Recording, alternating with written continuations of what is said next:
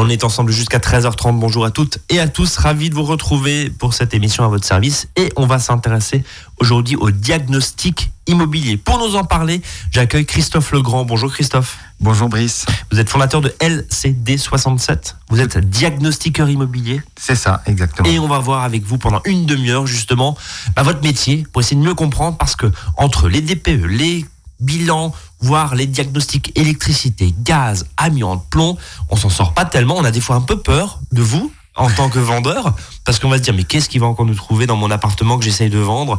Euh, Qu'est-ce qu'il va encore nous trouver? Et puis quand on est côté acheteur, on se dit ah j'attends le, DPE parce que je vais pouvoir négocier mon prix. J'ai bien résumé là, Christophe Legrand? Euh, Tout à fait, c'est exactement ça. exactement. Alors justement, euh, qu'est-ce que vous faites et quel est votre métier? Présentez-nous ce, ce métier de diagnostiqueur immobilier. Alors, diagnostiqueur immobilier, c'est un peu un, comme vous disiez, c'est un peu un contrôleur qui va euh, donner l'état du bien qui va être vendu, la maison, l'appartement, et qui va faire des rapports en fonction de l'année de construction. Donc, il va faire des rapports sur l'amiante, si c'est euh, si c'est le cas, le plomb pour les maisons d'avant 49, euh, l'électricité, le gaz, euh, le diagnostic énergétique, donc ce qu'on appelle communément le DPE. Oui, on y reviendra justement, ouais. Voilà. Et euh, pour les appartements, le mesurage Carrez. C'est quoi le mesurage Carrez? Alors, mesurage Carrez, pour euh, donc tout ce qui est en copropriété, on va mesurer la surface donc la surface au sol et la surface dite habitable, donc euh, où on va déduire certains éléments comme euh, tout ce qui est inférieur à 1m80 de hauteur. D'accord, donc c'est le fameux, voilà, quand, on évalue un bien, voilà, en loi Carrez, il y en a plus au sol, mais par contre si c'est euh, mansardé, si c'est mansardé, voilà, si on peut pas se tenir debout, bah, c'est pas de la surface habitable. D'accord, comme ça on, on comprend bien. Alors du coup, vous intervenez dans le cadre de vente, c'est bien ça, d'appartements ou de maisons C'est ça. Euh, pour des locaux professionnels également Également. Également, d'accord. Donc toute vente immobilière, euh, vous êtes finalement le, juge de paix euh, là-dedans Si on veut, oui. Alors j'ai une question très concrète. bon, le métier de diagnostiqueur immobilier, déjà, est-ce qu'il est régulé? Comment on peut faire confiance finalement à un diagnostiqueur? Parce qu'il y, a vous, bien sûr, vous faites votre métier depuis combien de temps tiens? Moi, c'est ma dixième année. Là. Votre dixième année. Bon, donc vous avez une certaine notoriété et, vous êtes là en, en place, Christophe Legrand. Par contre, pour ceux qui nous écoutent et qui se dit bah voilà comment choisir finalement un diagnostiqueur immobilier? Comment lui faire confiance? Parce que encore une fois je le disais en préambule de cette émission et au début vous faites quand même la pluie et le beau temps si je puis dire et vous avez quand même des éléments assez importants qui vont faire varier le prix tout à fait qui peuvent faire varier le prix bien sûr et on y viendra donc euh, effectivement, nous, on est euh, notre profession est réglementée. On est certifié. Donc pour chaque diagnostic, on est certifié pour l'instant sur une durée de 5 ans. Ce qui veut dire que tous les cinq ans, on repasse nos certifications. Donc on est contrôlé. C'est qui votre contrôleur justement? Alors moi, c'est aujourd'hui c'est B2C, c'est une société, donc on peut choisir son certificateur. D'accord. Euh, il y en a plusieurs, hein, Veritas, euh, Socotec, enfin voilà, ils sont assez nombreux. Donc on choisit son certificateur qui tous les cinq ans va nous faire repasser, donc vérifier nos connaissances, donc sur la partie théorique et la partie pratique. Et dans les deux premières années de certification, on est surveillé. Donc on va nous demander tous nos rapports et on va contrôler ces rapports-là. Et donc c'est ce qui euh, finalement fait foi. C'est garant. de si je puis dire garant. Euh, alors justement, vous parlez de, ces certifications. Est-ce que euh, moi, en tant que client d'un diagnostiqueur, est-ce que je peux exiger, je peux demander ces certifications histoire bah, de voir si le professionnel que j'ai appelé est conforme et. Tout à fait. Tout à fait. C'est même conseillé de demander ces justificatifs de certification et d'assurance parce qu'on a une, assurance en responsabilité professionnelle qui nous couvre à hauteur de 500 000 par an. Et donc celle-ci, on peut aussi la demander. Alors justement, euh, comment vous choisir? Comment choisir vous, éventuellement, tiens, pourquoi pas, euh, je rappelle, hein, Christophe Legrand, euh, ou éventuellement l'un de vos confrères. C'est quoi les critères euh, Est-ce que il y a, parce que, est-ce que vous avez tous la même grille de lecture? Question très très simple, très basique. est-ce que si je vous mets trois sur un bien en, évaluation, est-ce que vous n'allez pas sortir trois rapports différents? Et là, dans ces cas-là, c'est un petit peu bizarre. Bah, en principe, non. Parce qu'effectivement, comme vous disiez, on a une grille oui. Hein, pour quel que soit le diagnostic. Donc, on suit tous les mêmes principes. Euh, bon, comme dans tous les métiers, il peut y avoir des écarts, bien sûr. Donc, comment choisir? Moi, je dirais, la plupart du temps, on me recommande. Donc, le mieux, c'est. Vous travaillez avec qui, Christophe? Alors, avec des agences immobilières, avec des notaires, euh, voilà, avec des professionnels de l'immobilier qui travaillent avec moi depuis de nombreuses années, donc qui me font confiance. Ils connaissent mes rapports, ma façon de travailler, et voilà, c'est le sérieux qui fait que on est recommandé. Alors, vos missions sur le terrain, concrètement, comment vous travaillez? Bah, Concrètement, moi j'ai mon ma petite tablette où euh, pour chaque diagnostic, je vais euh, contrôler. Donc, on va prendre un exemple sur l'électricité. J'ai un certain nombre de points à contrôler, des contrôles visuels, et après j'ai des appareils de mesure. Donc, je vais contrôler la terre, je vais contrôler euh, le différentiel, le disjoncteur. je ne vais pas être trop technique, mais voilà, on a certains points de contrôle avec des mesures. Et pour ça, on a des appareils qui vont nous permettre de contrôler l'installation. Ça veut dire que vous contrôlez la qualité, je parle de l'électricité, vous contrôlez la qualité de l'installation électrique d'un bien, appartement ou maison. Est-ce que vous avez le pouvoir de dire, oula, là, franchement, c'est complètement dangereux. Euh, quand vous entrez dans des vieilles maisons avec encore, on se souvient ces tableaux électriques en porcelaine, hein, c'est bien ça. Est-ce que ce type d'installation, euh, vous avez un devoir, si je, enfin, un devoir ou un, un pouvoir, si je puis dire, de police en disant non, mais là, je bloque immédiatement ou, pas du tout Alors, quel est votre pouvoir finalement là-dedans? On est toujours dans le cadre de l'information. C'est-à-dire que nos rapports sont euh, permettent d'informer le futur acquéreur sur l'état de la maison électricité, gaz, amiante, voilà. On va faire une liste et on va donner un état. Il y a juste pour le gaz, effectivement, où on peut être amené à couper l'installation si vraiment il y a un danger grave et immédiat. D'accord. Mais là, et là, on peut le comprendre effectivement. Voilà, euh, bien sûr il y a des risques d'explosion ou de monoxyde de carbone. Donc là, on peut, on a le pouvoir de couper, d'appeler le fournisseur en, gaz et de dire stop, on arrête, euh, on arrête cette, installation-là parce que c'est trop dangereux.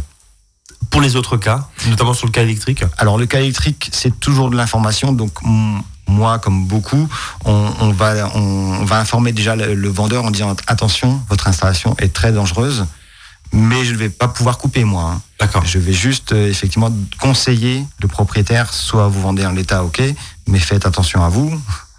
Euh, moi, je dis souvent euh, pour les douilles métalliques, notamment, quand vous changez une ampoule, coupez. Coupez tout. Bien coupez tout parce que c'est trop dangereux. Et, évidemment, et, on sait bien hein, que les installations, les premières installations électriques sont, ont vraiment une dangerosité euh, assez forte. Euh, Christophe Legrand, je vous propose une première pause dans cette émission. Vous écoutez Azure FM, il est 13h07. On va continuer à parler justement de ce diagnostic immobilier. Concrètement, comment ça fonctionne et, notamment sur le DPE, parce que y a une, ça, fait des belles couleurs hein, euh, avec A, B, C, D, E, G. Quand c'est A, c'est très bien. Quand c'est G, c'est pas très très bien. à quoi ça correspond tout ça? Et, surtout, bah, vous êtes acheteur, tiens, vous avez ce rapport devant les yeux, mais vous comprenez rien. Euh, parce que c'est très technique quand même. On va essayer de, démêler un petit peu et vous donner les clés pour mieux comprendre tout ça. Courte pause musicale et on revient à tout de suite. À votre service, le magazine pratique qui vous facilite le quotidien. 13h, 13h30 sur Azure FM.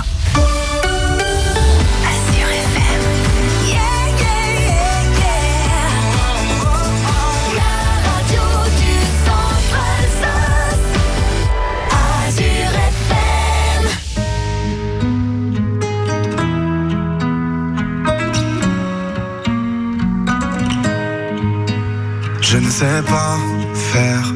J'ai beau mentir, tout me ramène à toi. Je ne sais pas faire quand t'es pas là. Je ne sais pas faire. J'ai beau sourire quand on parle de toi. Je ne sais pas faire quand t'es pas là. Je n'ai plus rien à perdre, rien à gagner. Je n'ai plus de peine, plus rien à pleurer. Rien c'est déjà trop semble faux. Quand t'es pas là, ça ne compte pas.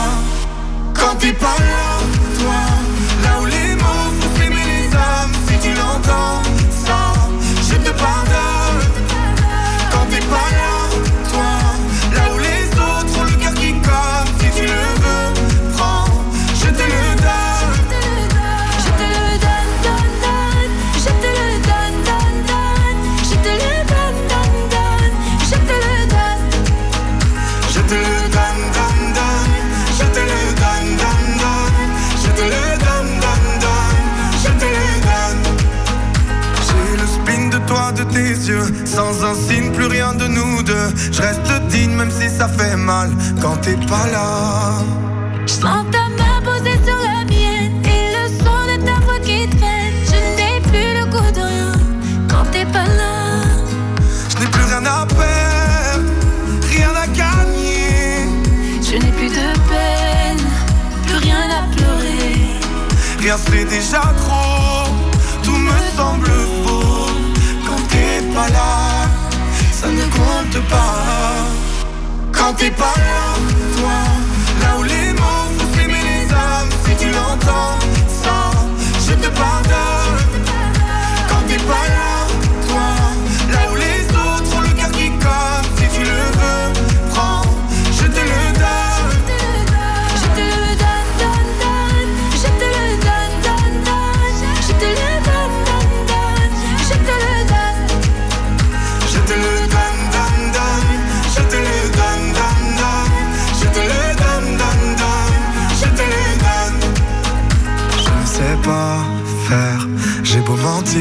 ramène à toi. Je ne sais pas faire quand t'es pas là. Je ne sais pas faire. J'ai beau sourire quand on parle de toi. Je ne sais pas. Ah, Quand t'es pas là, toi, là où les mots font s'aimer les âmes, si tu l'entends,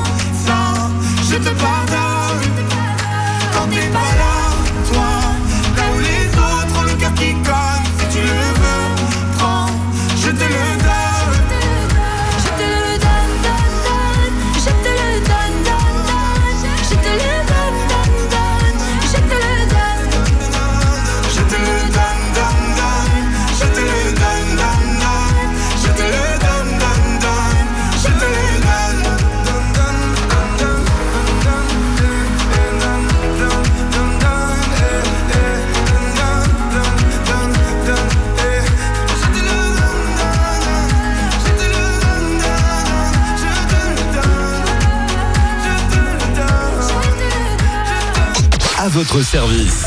13h, 13h30 sur Azure FM. Avec Brice et ses experts. Vous allez acheter un bien ou vous voulez vendre un bien appartement maison et on vous pose la question de ce diagnostic immobilier. D'ailleurs, dans certaines agences, on voit diagnostic en cours ou DPE en cours. Le DPE, justement, on va y venir dans quelques instants.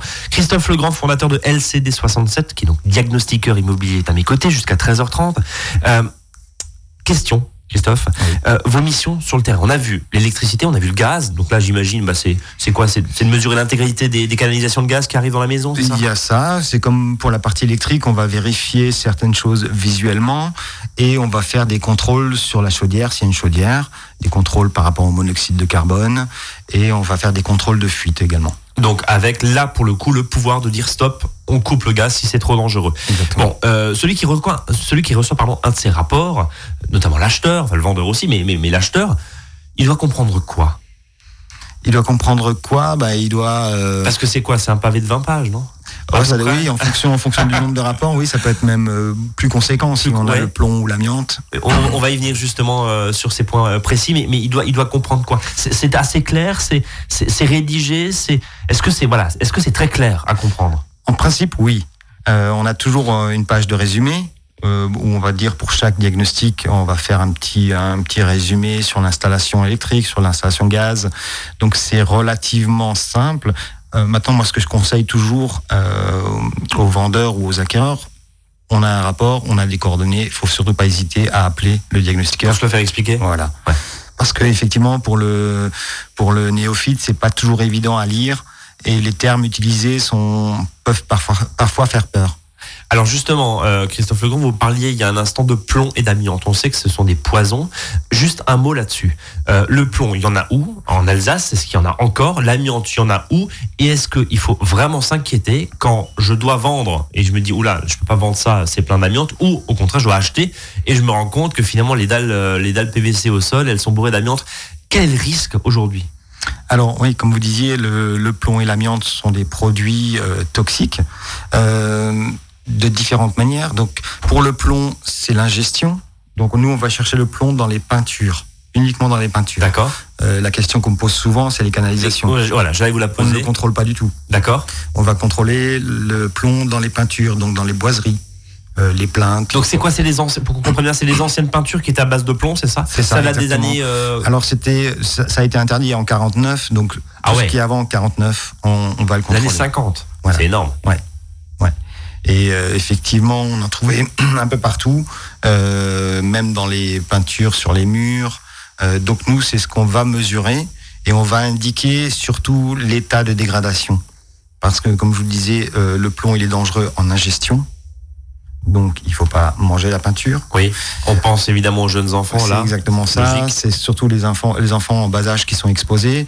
Donc, à partir du moment où il y a du plomb sur les plaintes, sur les murs ou les portes et que c'est dégradé, il est conseillé en fait de le, de le protéger. Donc, soit de le poncer ou de l'enlever avec une protection, un masque, et de repeindre par-dessus. Et sur l'amiante, pour le coup? Alors, l'amiante, c'est différent, c'est par inhalation. L'amiante sont des fibres très fines qui sont dangereuses quand on les inhale parce qu'elles vont se loger dans les alvéoles pulmonaires et, provoquer. c'est tout le problème, voilà. C'est Voilà, des cancers et des complications, effectivement, ouais. et c'est des maladies qui se déclarent très tardivement. Donc euh, pour l'amiante, il y a plusieurs euh, matériaux. Donc quand l'amiante, vous parliez des dalles, tant que l'amiante est emprisonnée, pas de risque. Oui.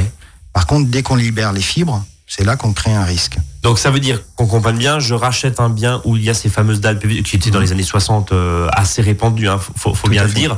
Tant que ça reste et tant que c'est pas dégradé, il n'y a pas de problème. Pas de problème. Par contre, si vous commencez vous euh, vous-même avec le pied de biche à les enlever, là il y a un, là y a un réel Alors, on problème. libère des fibres.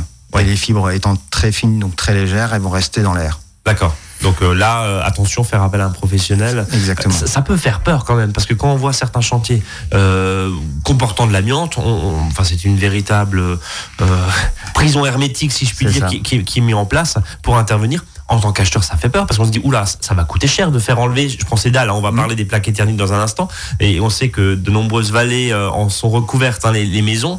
Euh, Qu'est-ce que je fais dans, dans- dans ce cas-là? Bah, comme vous disiez, le, le plus important, c'est de faire appel à un professionnel.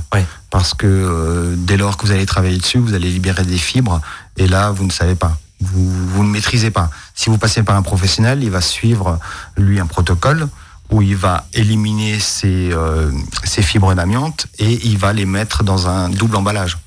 Question, je parlais à l'instant des, des plaques éternites euh, et, euh, et autres, hein, donc tout ce qui est euh, les ciments, les, Mhm. les plaques de sur des garages notamment, du fibrociment, là, cherche, cherchez le mot. Est-ce qu'il y a de quoi s'inquiéter quand on achète justement un bien et que son abri de jardin est en fibrociment euh, Alors là, les fibres sont emprisonnées D'accord donc il n'y a pas de risque. Euh, ce, qui est, ce qui peut être dangereux, c'est euh, ben, vous passez un coup de flex dedans. Un coup de Euh, flex, c'est-à-dire Euh, si circulaire. D'accord, voilà. Euh, si vous commencez à, à travailler sur ces matériaux-là, vous allez libérer. Donc tant que c'est comme ça en l'état, que c'est pas trop dégradé, voilà, il n'y a pas de risque. Donc le fait de se dire voilà j'ai une cabane de jardin avec euh, du fibrociment, euh, bon il y a de la mousse dessus mais finalement euh, c'est à peu près en bon état, il n'y a pas de risque Il n'y a pas de risque en l'état. Par contre, vous commencez à sortir la disqueuse, là, euh, c'est fortement déconseillé et on, et- et on peut le comprendre. Donc là aussi, il, il s'agit de remettre un petit peu les, les éléments et de pas faire peur euh, non plus. Euh, ça s'élimine facilement, tiens, euh, justement pour ceux qui nous écoutent. Et je pose la question aussi hein, sur les façades recouvertes justement de ces plaques éternites. hein. on, voit dans certaines vallées, la vallée de Munster notamment, euh, où ça faisait partie intégrante aussi des constructions euh, à, à l'époque. Tout à Euh, fait. là, il y a de quoi s'inquiéter? Ou c'est Alors, pareil? S'inquiéter, non. Euh, simplement, le, le traitement des déchets amiantés est, euh, est soumis à une réglementation particulière. On ne peut pas l'emmener n'importe Oui, à la déchetterie Voilà. comme ça, on est d'accord. L'enlèvement des plaques euh, dont vous parliez en éternite, euh, que ce soit ondulé ou plane, euh, il n'est pas compliqué. Par contre, le traitement, Le traitement, ouais. voilà, on fait pas n'importe quoi. On peut pas le- l'enterrer n'importe où. euh, voilà, c'est pour ça qu'il il est préférable de passer par des professionnels. Bon, eh ben en tout cas, euh, pas de panique, on l'a vu, mais se faire entourer. Vous vous conseillez, j'imagine aussi, hein, vous, pour Oui. l'élimination de ce genre de, de matériaux, que ce soit le plomb, on l'a vu il y a un instant, ou, euh, ou éventuellement des, des, des matériaux euh, comportant de l'amiante. L'amiante, oui. Alors, je, je ne conseille pas des professionnels. Oui. Je, je dis simplement passer par un professionnel. Bon, en tout cas, euh, vous avez peut-être des adresses. euh, Ah, il y en a, il y en a quelques-unes. hein, au, façon. au- au cas par cas, justement, à conseiller à, à vos clients. Christophe Legrand va marquer une nouvelle pause et puis on va s'intéresser à ce gros bloc qui est le DPE. Parce que là, A, E, avec des très belles couleurs, à quoi ça correspond Et on va en parler dans un instant. Reste avec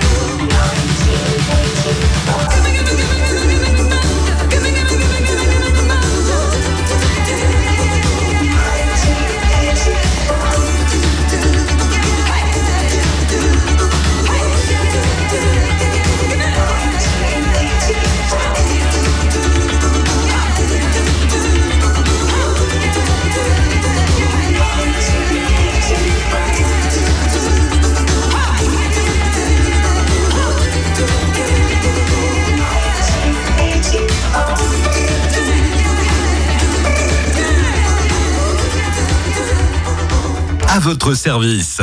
13h, 13h30 sur Azure FM, avec Brice et ses experts. Et on continue à parler cet après-midi de ce métier de diagnostiqueur immobilier. À quoi ça sert justement? Amiante, plomb, électricité, loi Carrez, gaz. J'ai à peu près tout fait. DPE. DPE. Tiens, bah voilà, DPE. Diagnostic de performance énergétique. C'est ce que ça veut dire. Et en gros, ça permet d'identifier, même sur les petites annonces, hein, parce que maintenant c'est marqué très clairement. euh, en gros, est-ce que j'achète une passoire énergétique ou est-ce que j'achète un bâtiment qui tient à peu près la chaleur C'est ça, exactement. C'est ça l'idée. Euh, Expliquez-nous déjà comment vous évaluez ça. Alors j'imagine qu'il y a l'année de construction, à peu près le niveau d'isolation, mais entre un bien classé B ou C et un classé E ou G, ou, G pardon, ou F, euh, ça fait fait le prix. Oui. ça fait le prix aussi d'achat parce que c'est une marge de négociation. Vous avez ce pouvoir-là, vous aussi, en, disant bah voilà, euh, c'est un, bâtiment qui est très énergivore, donc ça va vous coûter cher à, chauffer. Euh, comment vous travaillez, Christophe? Alors, il y a deux, choses qu'il faut différencier. C'est euh, pour les biens d'avant 49, parce que là, on va, la réglementation nous impose d'utiliser les consommations réelles. C'est-à-dire qu'on va demander au propriétaire les factures d'énergie qu'il va avoir pour le- la production de chauffage et d'eau chaude sanitaire. Et on va ramener, ramener ça à la surface habitable et ça va nous donner cette fameuse étiquette ABCD. D'accord. Donc vous comprenez bien qu'à partir de là, si vous avez une personne âgée qui dans une grande maison chauffe trois pièces, euh, les factures, euh, ben, ça va nous donner un DPE qui sera plutôt bien noté. Bien sûr.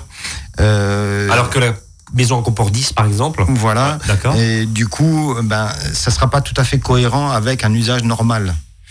Donc là, il faut l'expliquer dans le. DPE. Donc ça, c'est pas de votre faute, c'est c'est- Non. c'est la réglementation qui est faite comme ça. quoi. Voilà, C'est- exactement. L'outil, le thermomètre qui est fait comme ça. Exactement. On est obligé de faire comme ça, donc euh, on le fait. Simplement, il faut que ce soit expliqué.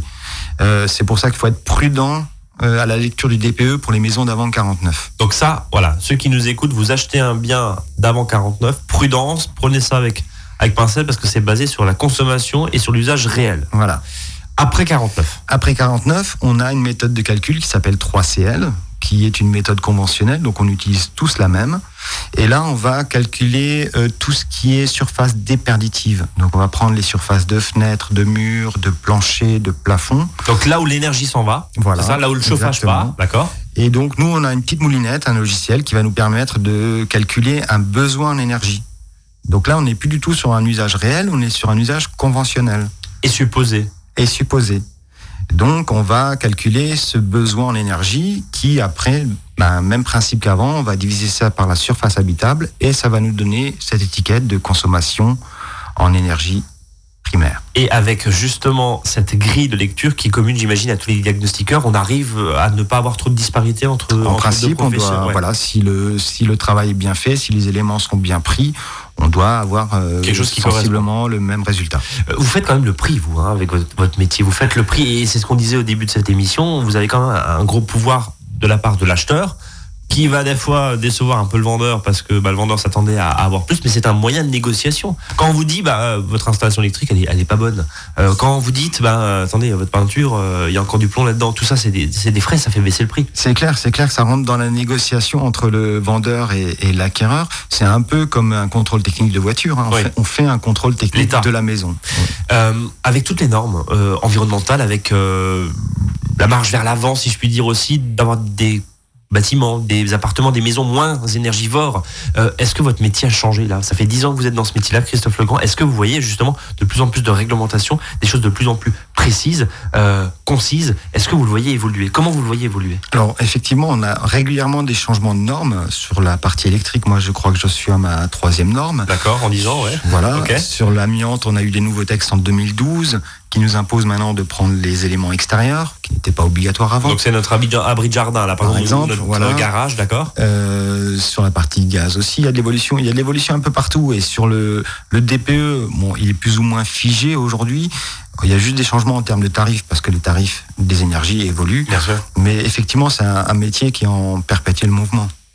Euh, vous parliez de réglementation thermique, euh, c'est ce qu'on appelle dans le jargon, je crois, les RT, hein, RT 2012. La RT 2012. Euh, Il y en a quoi, une 15 aussi, non? Alors, pour l'instant, on n'a pas la nouvelle, D'accord. qui devait être RT 2018, voire RT 2020. On est toujours sur la base de la RT 2012. C'est quoi ce truc, Christophe Legrand? Parce que on, on- on se dit, ah bah oui, mon logement, c'est du RT 2000. Mais ça veut dire quoi concrètement? Alors, concrètement, on parle là du neuf. D'accord Donc, la construction. Aujourd'hui, quand vous construisez, vous avez des règles à suivre. Des règles qui sont liées à la réglementation thermique 2012. Donc d'où le RT, RT d'accord 2012. Donc là, elle s'impose à tout le monde. Même si vous faites de l'autoconstruction, vous êtes obligé de suivre cette réglementation thermique. Donc ça veut dire qu'on peut pas faire n'importe quoi. Un exemple très précis de ce qu'on peut plus faire, par exemple, dans le cas d'une euh, réglementation thermique. Ah bah on est euh, on est obligé de suivre l'étude thermique qui a été faite en amont. D'accord. Donc une l'étude thermique, quand on va déposer un permis, on fait une étude thermique par un bureau d'études thermiques. Et dans la réalisation, dans la construction, on doit suivre ce qu'on a prévu dans l'étude thermique. Donc rien que là, ben, on est un peu lié, on n'a pas, on peut pas dévier. Et on peut pas faire n'importe quoi en termes d'équipement, j'imagine, en termes de, de Voilà. fenêtres, de qualité de fenêtres, de qualité Ou alors, si on change, il faut changer l'étude thermique. mais ce qui est euh, pas de notre ressort pour le coup. Euh, j'ai- J'aimerais juste qu'on qu'on termine cette émission avec les principales questions qui viennent de la part de vos clients, de façon qui va certainement parler évidemment à nos à nos auditeurs.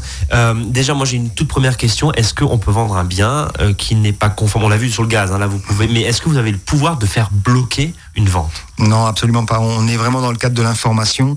Donc tous ces diagnostics-là sont là pour informer le futur acquéreur. On ne peut pas bloquer, euh, on n'a aucun pouvoir de ce côté-là. hein. Et on peut juste effectivement bloquer l'installation euh, gaz. Gaz, ouais. Qui en pour être de euh, péril, on voilà, vu. ouais. Pour la remettre en route, il va falloir faire, faire, faire des travaux. Par contre, sur tout le reste, on informe simplement. Des questions qui, re- qui vous reviennent le plus souvent quand vous êtes justement euh, en, en diagnostic euh, auprès de vos clients. Qu'est-ce qu'on vous pose comme question? Alors, la plupart du temps, de la part des vendeurs, parce que on est plus souvent face aux vendeurs, c'est bah, qu'est-ce que je dois faire? Vous me dites qu'il y a des problèmes là sur l'installation Ouais. électrique, donc simplement, comme je vous l'ai dit, il n'y a aucun travaux, donc je, je le dis aux, aux propriétaires. Je vous donne l'état de l'installation électrique aujourd'hui. Après, c'est votre ressort, vous faites, Voilà. vous vendez en l'état. Par contre, oui, Ça, vous faites, quoi. Exactement. Euh, si vous vivez encore longtemps euh, dans votre maison, euh, faites peut-être au moins ça, parce que ça, c'est très dangereux. D'accord Voilà, donc je vais conseiller quand même. Mais euh, je lui, je lui, je le rassure en disant voilà, il n'y a aucune obligation derrière. Autre type de question qui peut, qui, qui peut Sur l'amiante, Sur l'amiante sur l'amiante, euh, effectivement, on me pose la question mais qu'est-ce que je dois faire avec l'amiante? Bah, ne faites rien. Ou alors si c'est dégradé, euh, fortement dégradé et qu'il y a des risques, là, je- on explique dans le rapport ce qu'il faut faire. Est-ce qu'on doit surveiller tous les trois ans l'état de dégradation ou est-ce qu'il faut confiner, voire éliminer les produits amiantés? Donc ça veut dire confiner, euh, je reprends mon, en PVC, là, en plastique, Voilà. euh, éventuellement mettre... Les euh, recouvrir. les recouvrir, ça, ça peut se faire aussi. Et, et finalement, il n'y a pas de risque Il n'y a derrière pas de pour, la, pour la de propagation. Tout à fait. On a fait le tour de votre métier? Je pense, oui. Eh ben, écoutez, merci en tout cas infiniment pour euh, bah, nous avoir éclairé déjà hein, sur votre métier, parce que c'est vrai que diagnostiqueur immobilier, on n'imagine pas forcément, et tant qu'on n'est pas confronté à un achat ou à une vente, on ne fait pas appel à vous forcément. Christophe Legrand de LCD67, voilà, c'est une entreprise qui, qui, qui- que vous avez fondée il y a, il y a une dizaine d'années. Merci en tout cas euh, de nous avoir éclairé, si je puis dire, euh, sur ces questions-là. Je vous souhaite une très bonne journée Merci, à vous aussi. et merci. Et nous, on se donne rendez-vous demain, 13h, 13h30. Passez une belle après-midi en compagnie d'Azur FM. Salut à tous.